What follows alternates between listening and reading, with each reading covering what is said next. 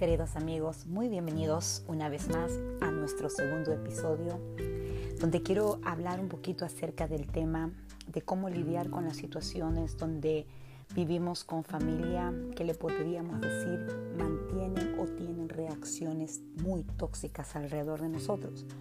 Muchas veces em, confundimos ese amor que la familia tiene con nosotros, ese deseo de querer agradar a todos de que haya paz en la casa, de que muchas veces es mejor guardar silencio por mantener la calma.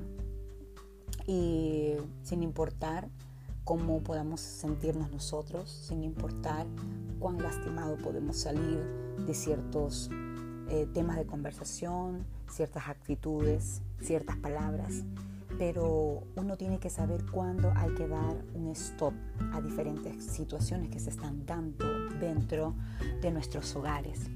Siempre tiene que predominar mucho el respeto y los valores.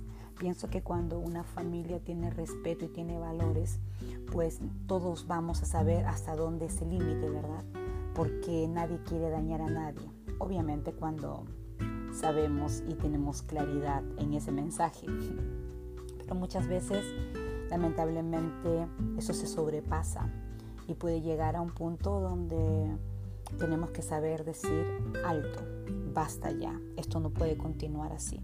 Muchas veces hay matrimonios que están viviendo con los padres o jóvenes, adolescentes que están viviendo con padres también manipulativos o al revés, padres que están malcriando hijos y los hijos están manipulando a sus padres situaciones donde también hay autocontrol, situaciones donde hay mucho abuso psicológico.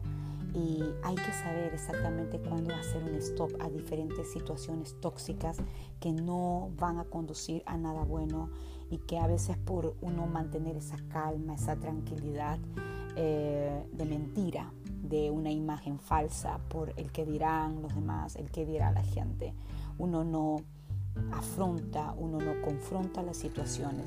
Y me he dado eh, con muchos testimonios, muchas vivencias de jóvenes, familiares, padres de familia, que por el hecho de no confrontar a sus hijos para que ellos no se enojen, para que ellos no se molesten, para que ellos no se sientan mal o para que, no, que simplemente no se vayan de la casa, aguantan, soportan, permiten gritos, permiten eh, faltamientos de respeto, inclusive muchas veces hasta levantarse la mano entre padres, eh, padres con hijo, hijo con padre, entre hermanos o familiares dentro de la casa.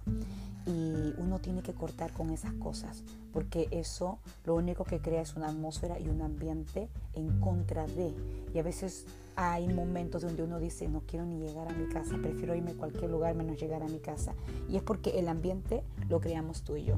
Y en un ambiente donde es tóxico, un ambiente donde hay eh, rivalismo, donde hay individualismo, donde hay eh, chismes, donde hay contienda, enojo, ira, enemistad, donde hay división, pues no va a prosperar, no, no va a lograr nada. La palabra de Dios dice que un reino dividido no permanece. Entonces el hogar fue creado para permanecer en unidad, en amor y en respeto. Yo te quiero dejar este consejo en este día. Si hay cosas que están pasando en casa, en la familia, todas las personas que están viviendo en casa y hay situaciones que se están dando, este es tu mejor momento para que tú puedas confrontar lo incorrecto, siempre y cuando sea con amor y con respeto. No tengas temor a confrontar lo incorrecto, porque si no confrontas ahora, tarde o temprano, eso te va a cobrar una tremenda factura y lo único que va a causar es división y dolor a tu vida y a tu familia. Así que quería dejarles este consejo en este día.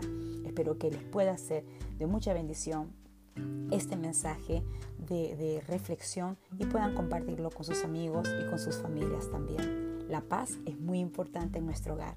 Eso no tiene un costo económico. Eso lo tienes que crear tú con tu familia, confrontando a tiempo, con amor y con respeto. Que tengas un lindo día. Tu amiga María Urcia.